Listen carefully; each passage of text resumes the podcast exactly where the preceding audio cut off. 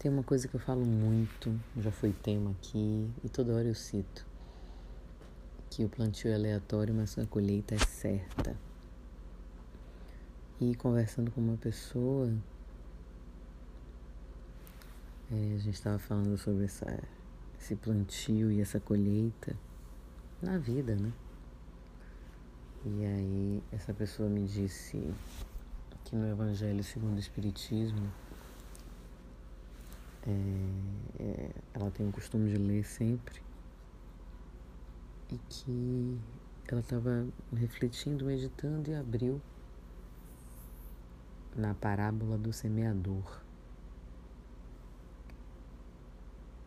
Capítulo 17, nos itens 5 e 6 de O Evangelho segundo o Espiritismo, que diz o seguinte: Nesse mesmo dia, tendo saído de casa, Jesus sentou-se à beira do mar e vieram para ele muitas pessoas, de tal sorte que subiam num barco onde se sentou, enquanto o povo permaneceu na praia.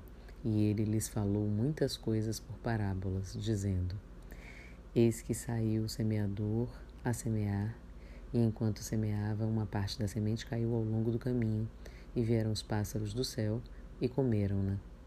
Outra semente caiu em lugar pedregoso, onde não havia muita terra, mas nasceu assim mesmo, embora a terra não tivesse profundidade. Mas tendo o sol se erguido, a queimou, e como não tinha raiz, ela secou.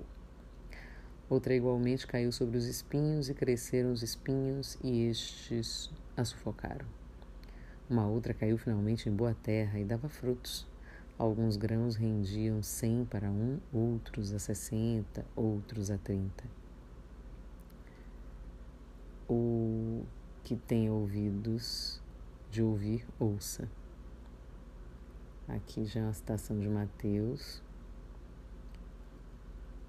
capítulo 13, versículos de 1 a 9.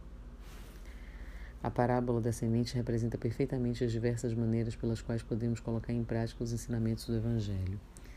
Quantas pessoas há, na verdade, para as quais ela é apenas uma letra morta?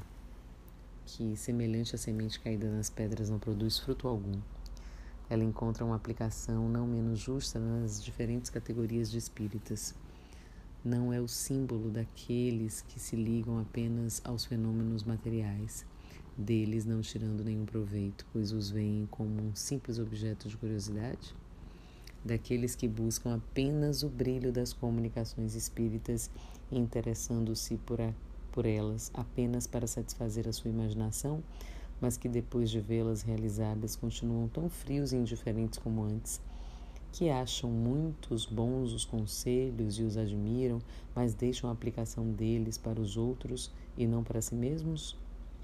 Daqueles, enfim, para quem essas instruções são como as sementes caídas na boa terra e produzem frutos. Quem é você? Qual a sua plantação? Como você caracteriza a sua semeadura?